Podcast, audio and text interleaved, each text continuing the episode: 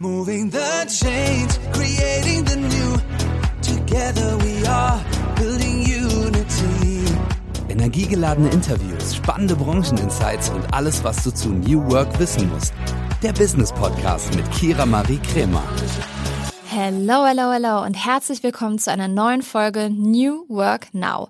Heute zu Gast Till Beutling. Till hat sich bei mir gemeldet und hat gesagt, Kira, ich habe eine richtig spannende Geschichte für dich, für deinen Podcast. Und ich war so, okay, höre ich mir doch gerne mal an. Und nach unserem Call hat sich rausgestellt, ja, diese Geschichte ist wirklich spannend. Denn Till ist geschäftsführender Gesellschafter bei Flur, Co-Founder des Unternehmens und ist jetzt nach Portugal ausgewandert. Um genau zu sein, im September 2022. Die Co-Founder und Mitarbeitenden sitzen weiterhin in Deutschland und erst mit Kind und Kegel, wie man bei uns so schön sagt, ausgewandert.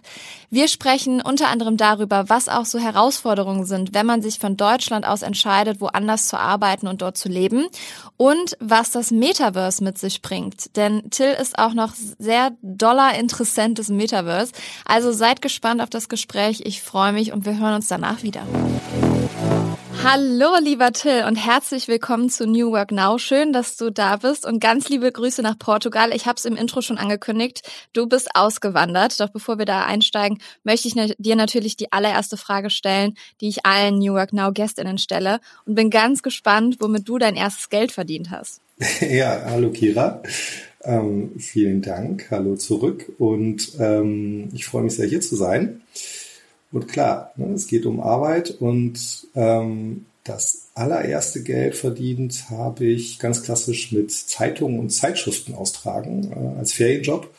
Da war ich, glaube ich, so elf oder zwölf und ich erinnere mich noch sehr gut daran, was das für ein gutes Gefühl war, das erstmal eigenes Geld zu verdienen, aber auch, dass man da ziemlich viel selber organisieren musste.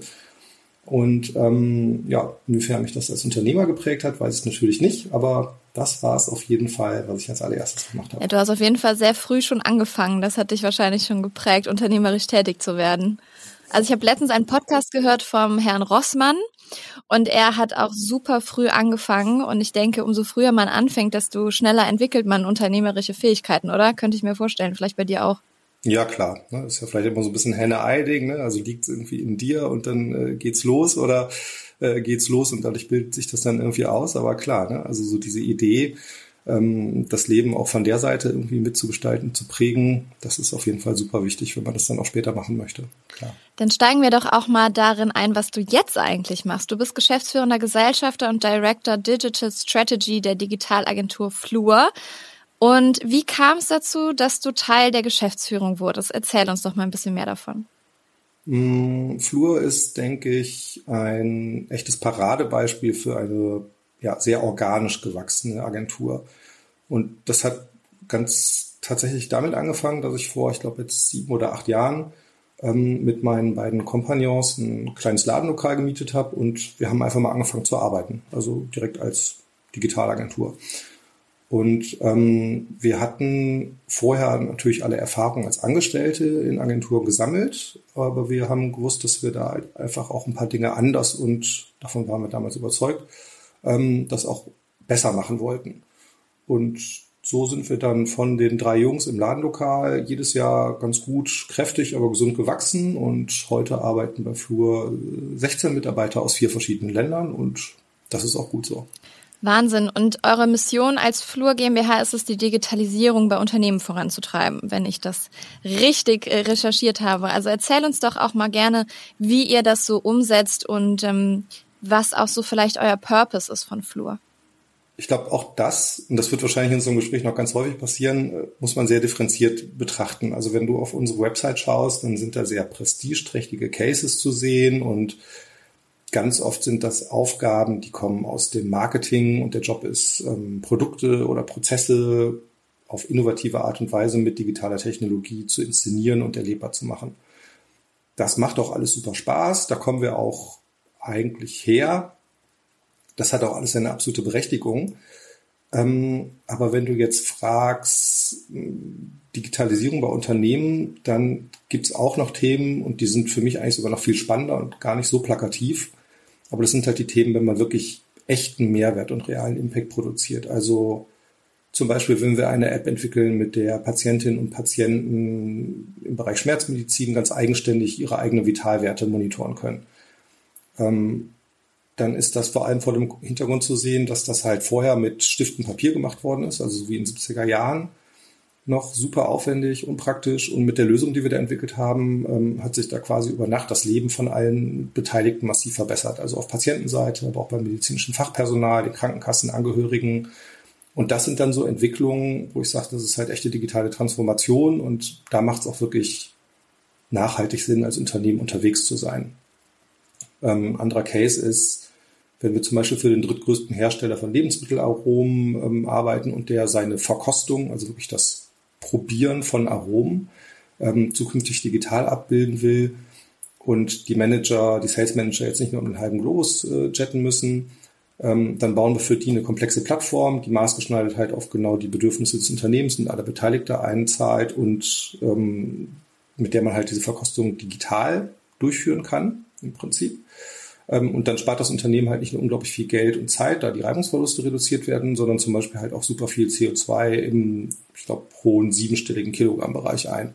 Und das sind dann wirklich so die Punkte, wo ich halt denke, okay, da nutzen wir digitale Technologien, um die Welt besser zu machen, um Prozesse zu verbessern, um nachhaltigen Impact zu produzieren. Und das ist das, was wir halt besonders gerne machen und auch sehr gut können. Und ich glaube, davon kann ich jetzt noch 100 weitere Beispiele ähm, nennen, aber im Prinzip geht es halt immer darum, sich das Problem oder das Thema sehr genau anzugucken, es wirklich zu verstehen und dann zu überlegen, welche Technologie da helfen kann, diese Situation zu verbessern. Und das funktioniert halt im gleichberechtigten Zusammenspiel bei uns zwischen Strategie, Technologie und Design. Ja, das machen wir bei Flur. Sehr interessant. Genau. Und man merkt auf jeden Fall, dass du Bock auf dein Thema hast und da sehr, sehr gerne drüber sprichst. Also das sieht man dir gerade an. Und hört man dir auch gerade an. Spreche zu viel, oder? Nein, nein, nein, nein, nein. Ich finde, wenn man sein Herzensthema gefunden okay. hat, kann man nie zu viel darüber reden. Sehr schön. Aber zur Digitalisierung gehört ja auch das Metaverse. Und du hast es bei dir in deiner LinkedIn-Beschreibung schon stehen, XR and Metaverse. Und das bezeichnet man ja sozusagen als virtuellen Raum. Aber viele wissen ja nicht genau, wie nutze ich das jetzt oder wie wird sich das entwickeln. Also bevor wir darin einsteigen, vielleicht kannst du es unseren ZuhörerInnen einfach nochmal in deinen eigenen Worten erklären und mal einen Einblick in dieses Thema geben. Mhm, sehr gerne. Also das ist natürlich jetzt so der absolute Buzzword-Alarm. Also so wie New Work auch. Ich finde die Geschichte dieses, Ja, wobei ich sagen würde, das hat sich mittlerweile durchgesetzt und hat eine absolute Berechtigung und jeder kann auch was damit anfangen. Ja. Und ich glaube, genau da ist auch so ein bisschen das, ähm, ich sag mal vielleicht das Problem, den der Begriff Metaverse hat. Weil, das kann ich glaube ich schon mal spoilern. Also ich weiß natürlich nicht, was das Metaverse irgendwie am Ende des Tages sein wird, weil wir da glaube ich über eine Perspektive von eher so fünf bis, also mindestens fünf, eher zehn, bisschen mehr Jahren vielleicht sprechen. Ähm, ich glaube, der Begriff hat ein bisschen ein Problem bekommen, weil so richtig en vogue ist er ja tatsächlich ein bisschen seit über einem Jahr. Und ähm, jetzt ist ja im Moment die Situation, dass da jetzt schon wieder auch die Zweifler irgendwie da sind, sagen, hey, das äh, ist ja total der Humbug und voll der Quatsch und guck mal hier, da ist eine Veranstaltung gewesen, da sind nur vier Leute aufgetaucht, das liegt ja bestimmt an der Technologie oder an dem Konzept dahinter. Ähm, ja, weiß nicht, mir tut's ehrlich gesagt ein bisschen leid, dass der Begriff so überstrapaziert ist.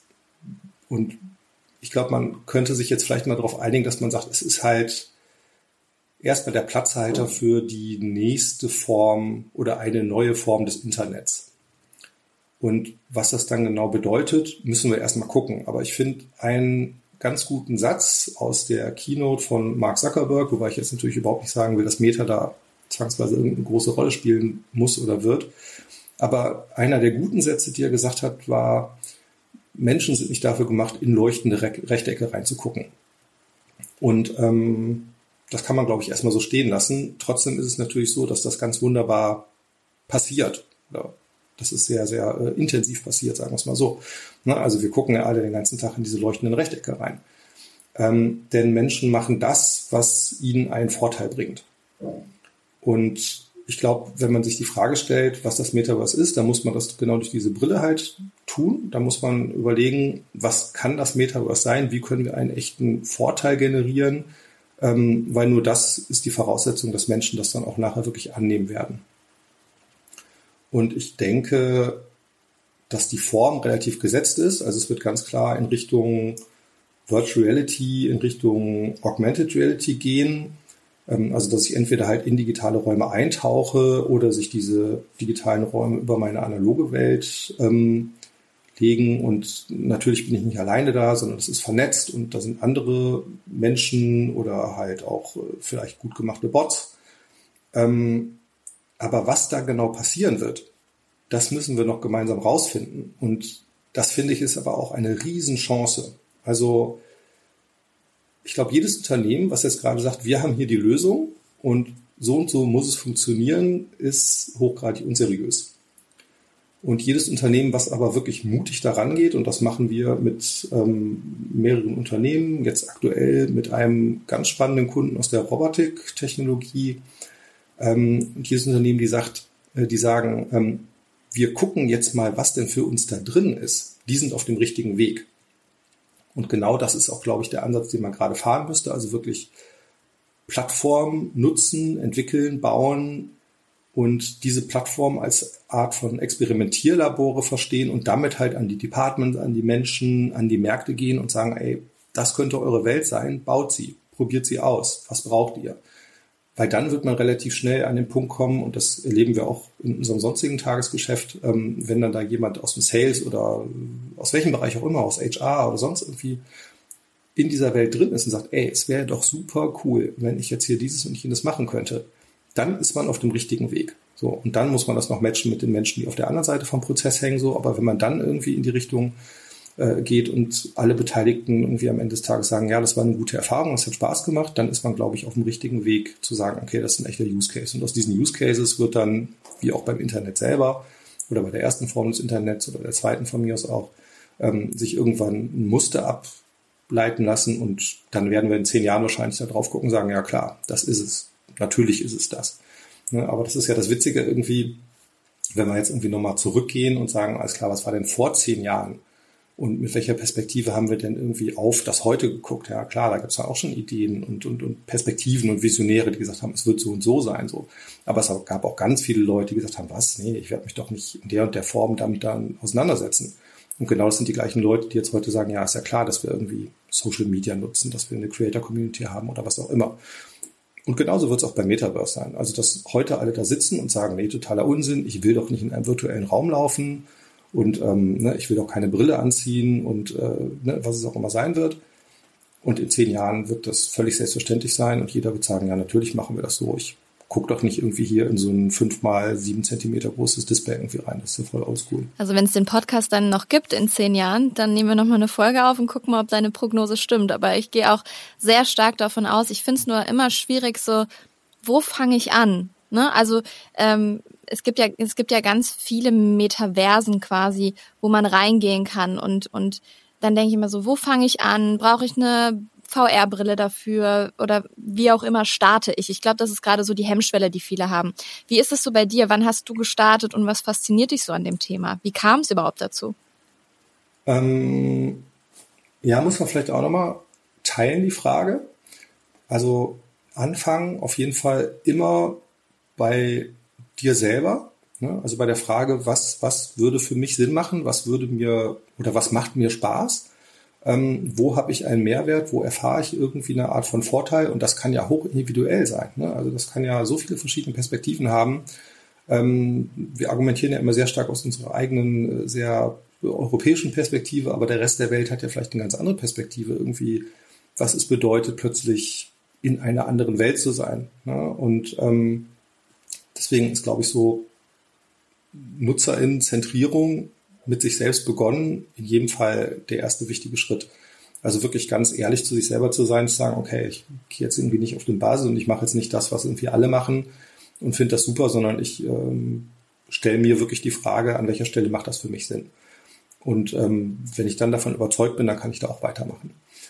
Und das ist, glaube ich, dann auch eine ganz gute Überleitung zu dem zweiten Teil der Frage, weil meine erste Erfahrung mit dem Begriff Metaverse und auch mit den Plattformen, die es gab, war absolut ernüchternd. Also ich glaube, das war äh, Decentraland Und ich war natürlich auch total auf diesem ganzen Hype drauf, ne? Und diese Ideen und die Renderings, die man gesehen hat und die äh, Versprechungen. Und dann läufst du da halt durch diese unglaublich äh, schlecht performante Welt und äh, alles ruckelt und hakt und sieht irgendwie nicht cool aus oder, oder wie halt irgendwie irgendwelche Computerspiele aus den 90ern. Ähm, und das beißt sich natürlich erstmal mit diesen ganzen Erzählungen und Ideen, die halt vorher vermittelt wurden.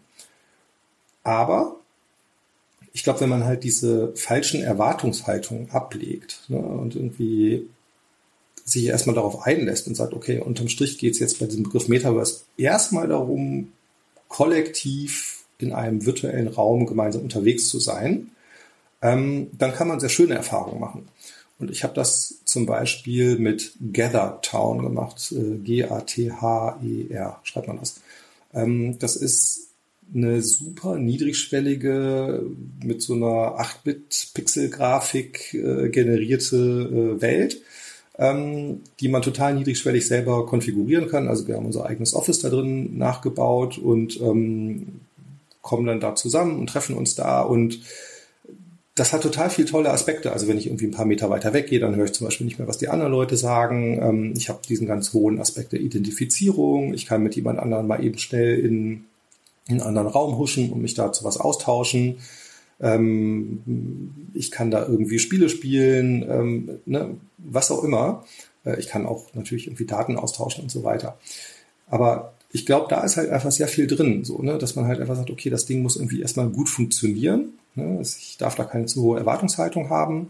Und ähm, es geht am Ende des Tages darum, eine positive Erfahrung zu machen. Und das kann ich halt mit dieser Plattform, wo jetzt, glaube ich, niemand auf die Idee gekommen wäre, zu sagen, das ist irgendwie das äh, Vorzeige-Metaverse, kann ich das unglaublich gut machen. So und ähm, ja, ich glaube, diese Denkfigur, die kann sehr hilfreich sein, wenn man sagt, äh, man möchte da irgendwie starten. Sehr interessant, schaue ich mir auf jeden Fall mal an nach unserem Gespräch. Und du hast es eben angesprochen, ähm, es fühlte sich an wie so ein Spiel aus den 90ern, weil es noch nicht so gut entwickelt ist und so. Und da fiel mir gerade was ein, weil es war damals ja auch so, dass beispielsweise als Apple auf den Markt kam und einen Computer für jede Person zu Hause erstellen wollte, viele ja auch gesagt haben, beispielsweise IBM, nee, das braucht es nicht. Aber Apple dann in, oder auch rausgefunden hat, dass viele das auch für zu Hause wollen und die Großen dann nachgezogen haben und Apple deswegen Vorreiter war. Also ich denke, wenn das Metaverse irgendwie für viele frei zugänglicher wird und, und einfach ähm, mehr in den Mainstream geht, dafür brauchen wir wahrscheinlich noch ein paar Jahre, aber dass es einfacher ist, quasi das zu nutzen und dass jemand, ein Unternehmen oder so einfacher zugänglich macht, dass es dann, glaube ich, gut durch die Decke gehen könnte. Ich bin mal gespannt.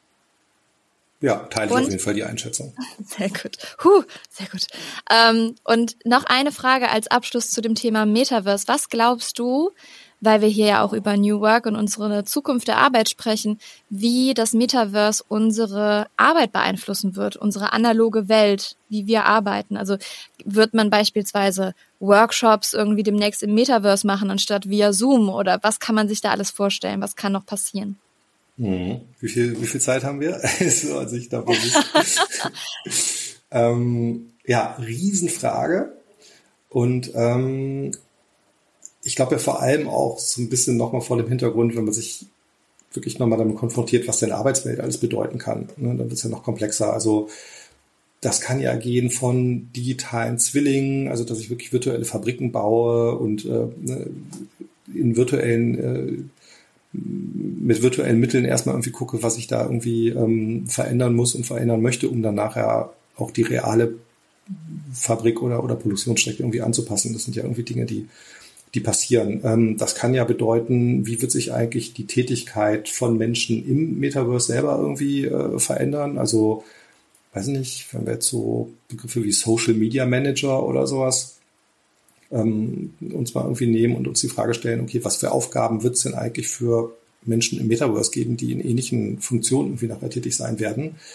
Ähm, aber das sind ja alles mehr oder weniger, mehr oder weniger sehr spezielle Fälle, wenn sie auch super spannend sind. Aber ich glaube, deine Frage zielt ja eher, weiß nicht, sagen wir es mal so, die klassische Bürosituation, ähm, auf die klassische Bürosituation ab. Ähm, also wirklich mainstreamig dann werden es mit Sicherheit virtuelle Räume werden, in denen wir uns irgendwie treffen. Ne? Aber es ist ganz genau, wie du sagst, wahrscheinlich nicht 9 to 5, sondern eher für ähm, ja, sehr konzentrierte Situationen wie dem gemeinsamen Erarbeiten von Inhalten, wie jetzt zum Beispiel irgendwie äh, in einem Workshop-Format oder ähnlichem. Aber ich glaube, was halt mindestens genauso interessant wird, sind nicht nur die virtuellen Räume, sondern halt auch die synergetischen Verknüpfungen von weiteren Entwicklungen. Ne? Also um, äh, ob wir jetzt mal irgendwie sagen, ähm, AI oder ähm, ne, was passiert, wenn da entsprechend Daten in Echtzeit verarbeitet werden, äh, können wir da vielleicht super schnell Themen prototypisieren und vertesten. Also ich glaube, das sind, das sind so die Gesamtentwicklungen, die super interessant sein werden und das Metaverse wird wahrscheinlich dann eher oder etwas Metaversiges wird wahrscheinlich dann eher die Umgebung der Ort sein, an dem das dann alles zusammenläuft. Ähm, aber ich glaube, der größte Impact wird wirklich sein, dass wir halt mit digitalen Technologien, zum Beispiel in diesem metaversigen Ort, ähm, Prozesse sehr stark verändern werden. Also ganz viel von dem, was so in langwieriger Handarbeit heute passiert oder in langwierigen ähm, Absprachen, dass das halt automatisiert passiert wird. Und das wird vom Impact krasser sein als die Entwicklung, die wir jetzt in den letzten zehn Jahren genommen haben. Dieser Podcast wird von Werbung finanziert und treue New Work Now HörerInnen kennen unseren heutigen Werbepartner bereits. Es ist Open Up. Und ihr wisst, dass mir mentale Gesundheit sehr am Herzen liegt und natürlich auch die Förderung mentaler Gesundheit am Arbeitsplatz. Und Open Up begleitet mich schon länger und viele von euch kennen Open Up schon. Doch für diejenigen, die es noch nicht kennen, hier einmal eine Info. Zwei Drittel aller Arbeitnehmenden wissen nicht, an wen sie sich mit mentalen Herausforderungen wenden können. Und das, obwohl 30 Prozent aller Fehlzeiten mit dem mentalen Wohlbefinden zusammenhängen. Und hier kommt jetzt Open Up ins Spiel. Denn Open Up ist die 360-Grad-Lösung für das mentale Wohlbefinden. Und hiermit bieten schon mehr als 1500 Unternehmen ihren Mitarbeitenden die Möglichkeit, ihre Widerstandsfähigkeit zu stärken, Stress abzubauen und ihr volles Potenzial auszuschöpfen. Von Einzel- und Gruppensitzungen mit PsychologInnen bis hin zu Check-ins und selbstgesteuertem Lernen. Mit Open Up bietet ihr eurem Team die Unterstützung, die es verdient, jederzeit und überall verfügbar. Und wenn ihr jetzt eure Mitarbeitenden dabei unterstützen wollt, an ihrem Wohlbefinden zu arbeiten, produktiver zu sein und weniger Fehlzeiten zu haben, dann geht auf openup.de slash Unternehmen und erfahrt, wie OpenUp eure Organisation unterstützen kann.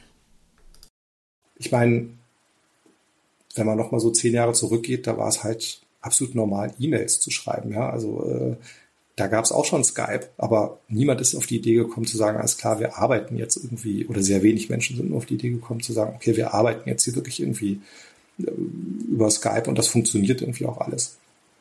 Und ich glaube, wenn man sich so die Weiterentwicklung im Guten wie aber auch im Schlechten, ja, muss man natürlich sehen, ähm, anguckt, die sich dadurch ergeben hat, dass wir jetzt irgendwie heute ganz selbstverständlich irgendwie remote arbeiten können, über Teams arbeiten können und so weiter, dann kann man sich so den, den, den Impact, ja, mal zehn wahrscheinlich irgendwie nochmal irgendwie vorstellen. Und das wird dann so das Ergebnis sein, wie wir in zehn Jahren arbeiten werden. So bin ich, bin ich ganz sicher, dass es sich sehr stark davon unterscheiden wird, von der Art und Weise, wie wir heute arbeiten.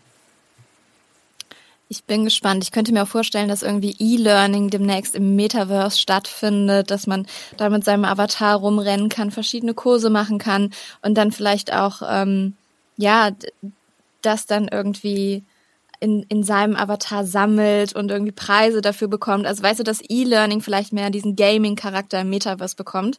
Aber mal schauen, wo da die Reise so hingeht. Also, falls du sowas schon kennst oder mal gesehen hast, fände ich sehr spannend. Aber ich glaube, das würde auf jeden Fall unsere Zeit sprengen, darüber zu sprechen, denn wir haben noch ein super spannendes Thema, was in unsere aktuelle heutige Zeit passt.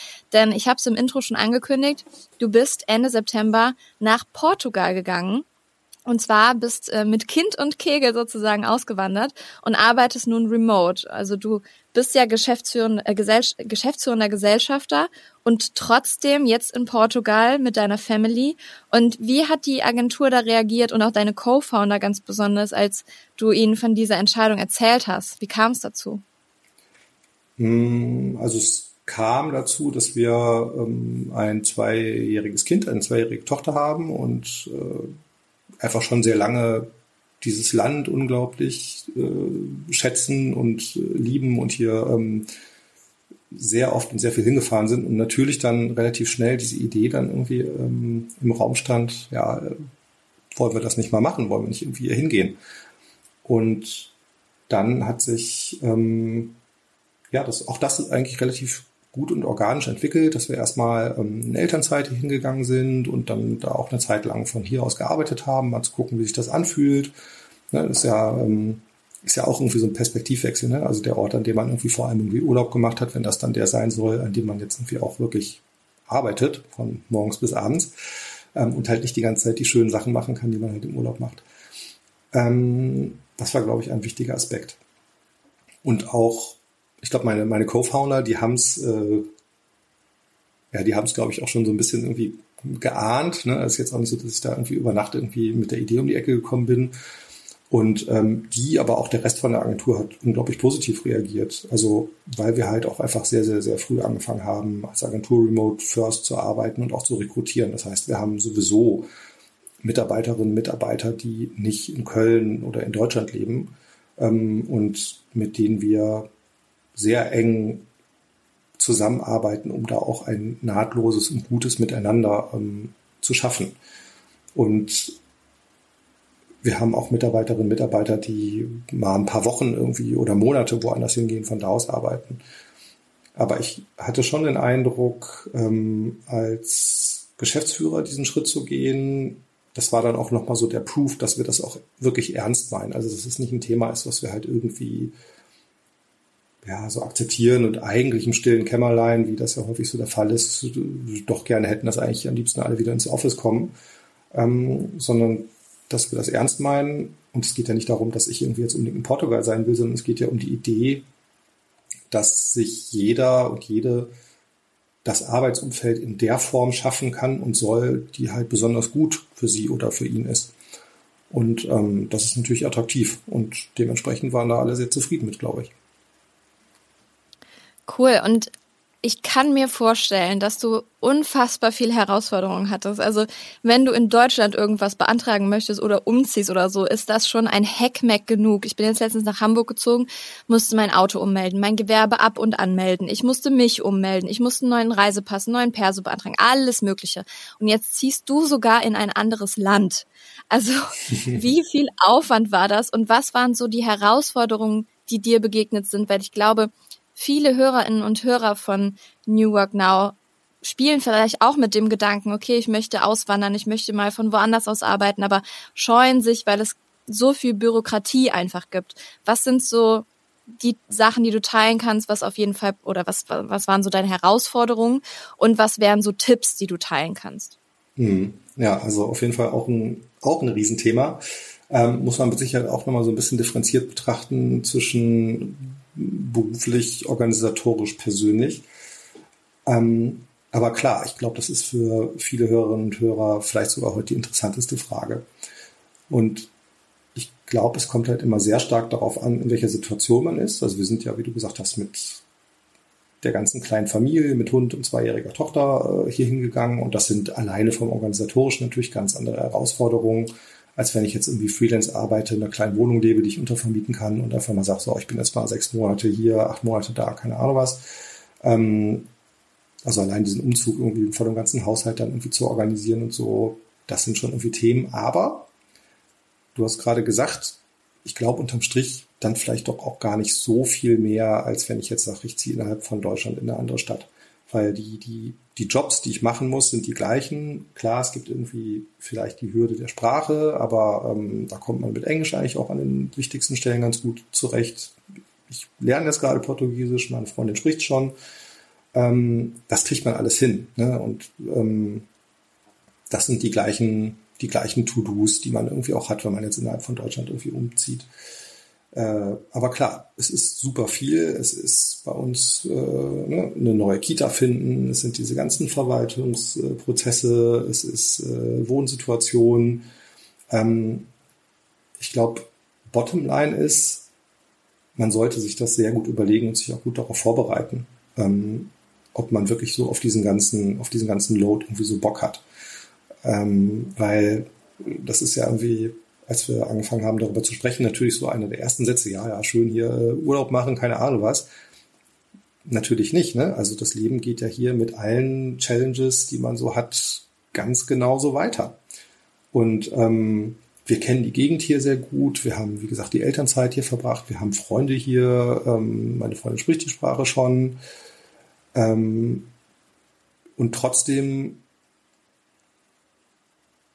ja, trotzdem ist es natürlich irgendwie ein, ein, großer Schritt, irgendwie so die gesamten sozialen Strukturen in Köln halt irgendwie hinter sich zu lassen. Und ich glaube, wenn irgendwas auch irgendwie Thema sein könnte. Also bei uns mache ich mir da jetzt grundsätzlich gar nicht so die Sorgen, aber so der Punkt, der vielleicht am kritischsten ist, wenn man jetzt irgendwie aus Perspektive der Hörerinnen und Hörer denkt, ähm, ist wirklich das Thema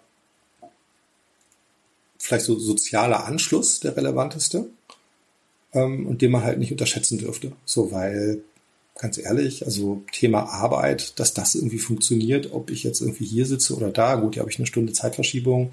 Ähm, und in Köln hatte ich theoretisch die Möglichkeit, irgendwie in einer halben Stunde irgendwie im Office zu sein, wenn es dann irgendwie mal relevant sein müsste. Aber wir machen eh regelmäßig Offsites und ähm, das, das ist gar nicht so das Thema. Auch das Thema äh, Orga, das ist irgendwie Arbeit, die kriegt man irgendwie hin. Das nervt, aber ich glaube, das, was man sich wirklich am besten überlegen sollte, ist das Thema, werde ich da, wo ich hingehe, irgendwie auch langfristig glücklich werden? So, oder wird mir irgendwas fehlen, was ich vorher zu Hause hatte? Ähm, ich glaube, wie gesagt, bei uns wird das jetzt nicht so das Thema sein, da sind wir uns sehr sicher, aber ich glaube, das ist eine Sache, die sollte man halt nicht zu sehr auf die leichte Schulter nehmen, weil, wie gesagt, wenn man sich dann irgendwann entscheidet, sagt man, man dreht es doch wieder um und geht zurück, was ja immer eine Option ist, dann ähm, ja, ist das halt auch wieder einfach viel. So. Ja, glaube ich. Und du hast mir im Vorgespräch erzählt, es gibt eine Wegzugsbesteuerung. Und ich war so, hä, was ist denn das? Also vielleicht kannst du unseren HörerInnen nochmal erzählen, was es damit auf sich hat. Oh ja, ja, das ist ein ähm, sehr, sehr wichtiges und interessantes Thema und das ist äh, vielleicht tatsächlich dann auch äh, die wichtigste Information, die ich heute irgendwie äh, teilen kann, weil das kennt fast keiner. Ähm, und die Idee ist äh, relativ einfach erklärt und auch nachvollziehbar. Ähm, der deutsche Staat sagt, wenn jemand mehr als ein Prozent Anteil an einem Unternehmen hält ähm, und der aber dann in ein anderes Land geht, äh, dann entgeht ja dem Fiskus entsprechend die Steuer, ähm, die äh, der Mensch dann halt dann ab äh, dem Zeitpunkt in dem neuen, neuen Land dann irgendwie entrichten wird. Und ähm, das ist ja auch nachvollziehbar, dass, es, äh, dass Deutschland dann in dem Fall sagt, so ja, wir haben aber irgendwie die Ausbildung finanziert und dies und jenes. Ähm, und wir möchten jetzt irgendwie verhindern, dass irgendwie die Arbeit irgendwie Billiglohnländer irgendwie abwandert und so weiter.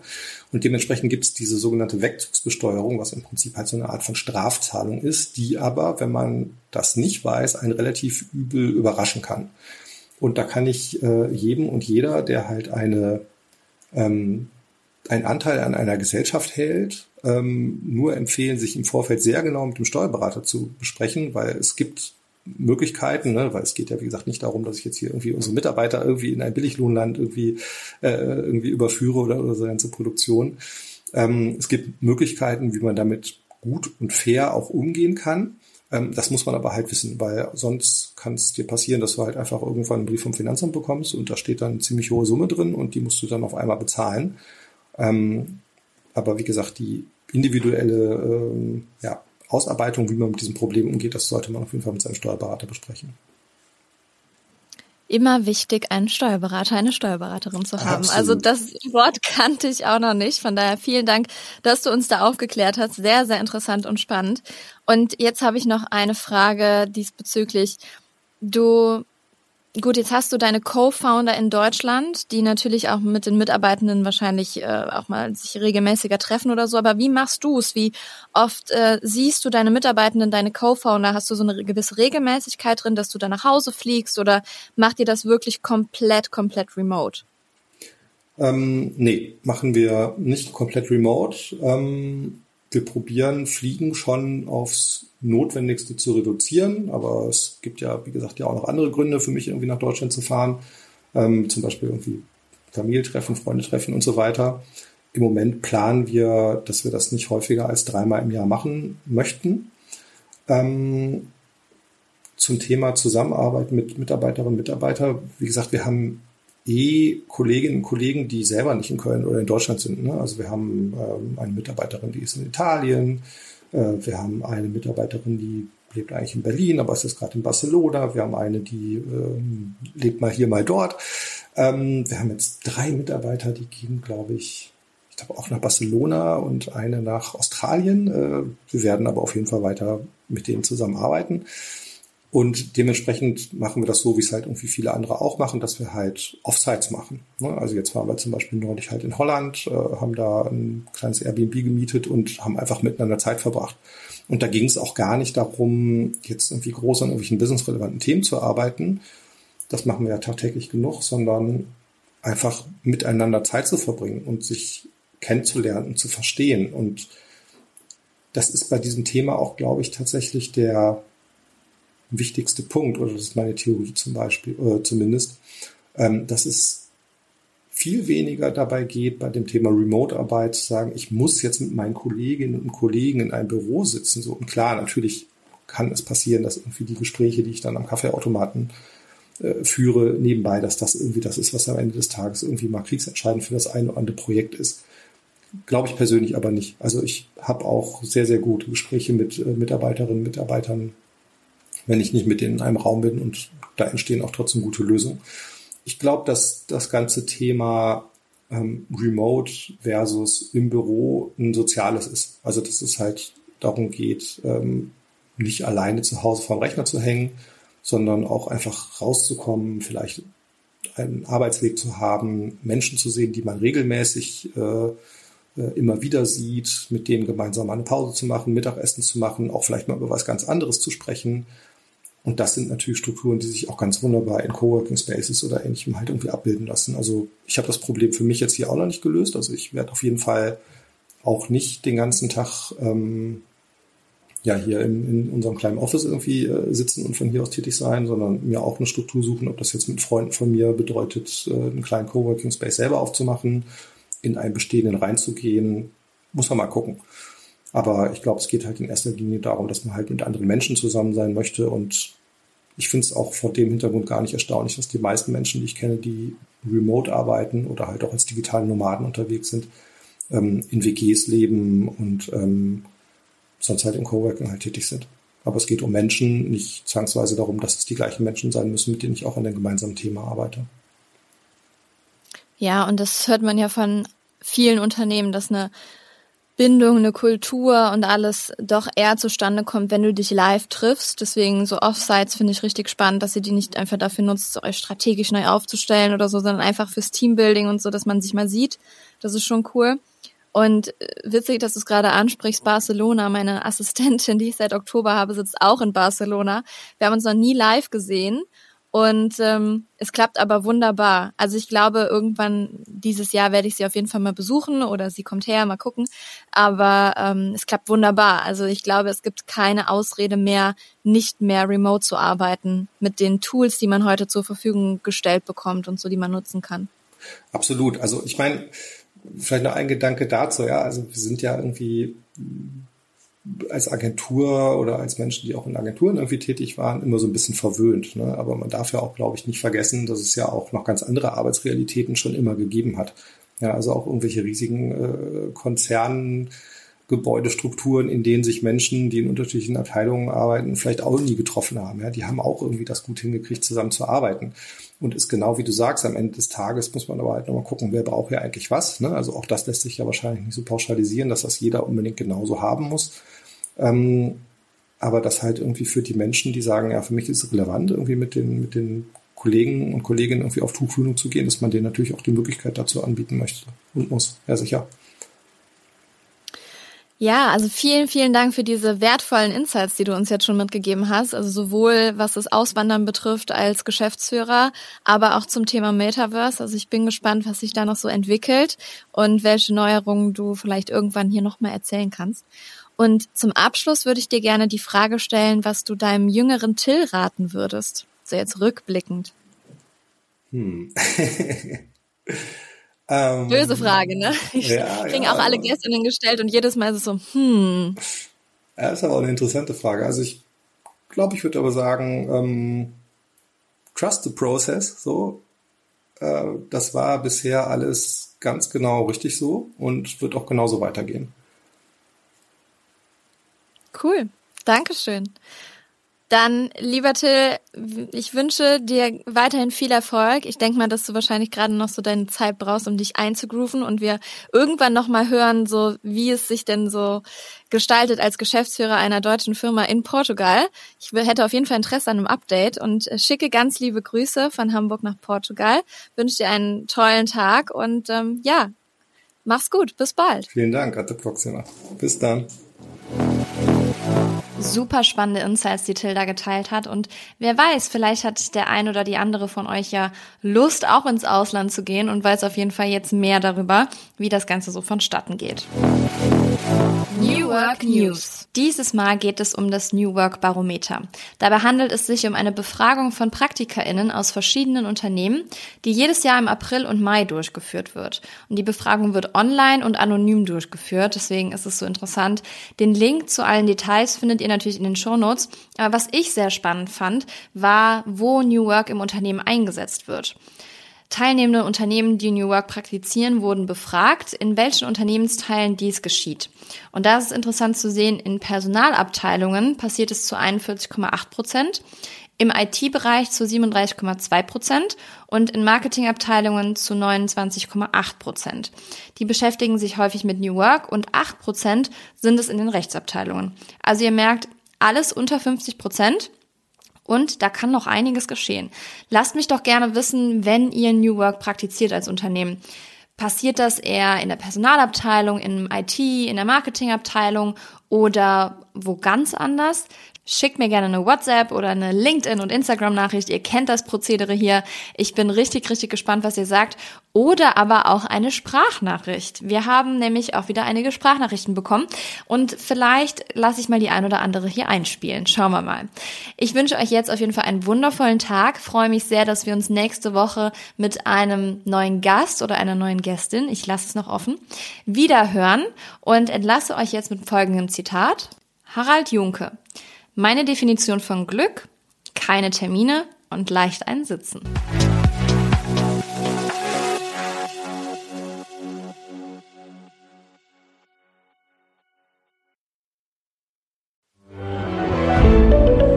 Ein Podcast von Funke. Dieser Podcast wird von Werbung finanziert und treue New Work Now Hörerinnen kennen unseren heutigen Werbepartner bereits. Es ist Open Up. Und ihr wisst, dass mir mentale Gesundheit sehr am Herzen liegt und natürlich auch die Förderung mentaler Gesundheit am Arbeitsplatz. Und Open Up begleitet mich schon länger und viele von euch kennen Open Up schon. Doch für diejenigen, die es noch nicht kennen, hier einmal eine Info. Zwei Drittel aller Arbeitnehmenden wissen nicht, an wen sie sich mit mentalen Herausforderungen wenden können. Und das, obwohl 30 Prozent aller Fehlzeiten mit dem mentalen Wohlbefinden zusammenhängen. Und hier kommt jetzt Open Up ins Spiel. Denn Open Up ist die 360-Grad-Lösung für das mentale Wohlbefinden. Und hiermit bieten schon mehr als 1500 Unternehmen ihren Mitarbeitenden die Möglichkeit, ihre Widerstandsfähigkeit zu stärken, Stress abzubauen und ihr volles Potenzial auszuschöpfen. Von Einzel- und Gruppensitzungen mit PsychologInnen bis hin zu Check-ins und selbstgesteuertem Lernen. Mit Open Up bietet ihr eurem Team die Unterstützung, die es verdient, jederzeit und überall verfügbar. Und wenn ihr jetzt eure Mitarbeitenden dabei unterstützen wollt, an ihrem Wohlbefinden zu arbeiten, produktiver zu sein und weniger Fehlzeiten zu haben, dann geht auf openup.de slash Unternehmen und erfahrt, wie OpenUp eure Organisation unterstützen kann.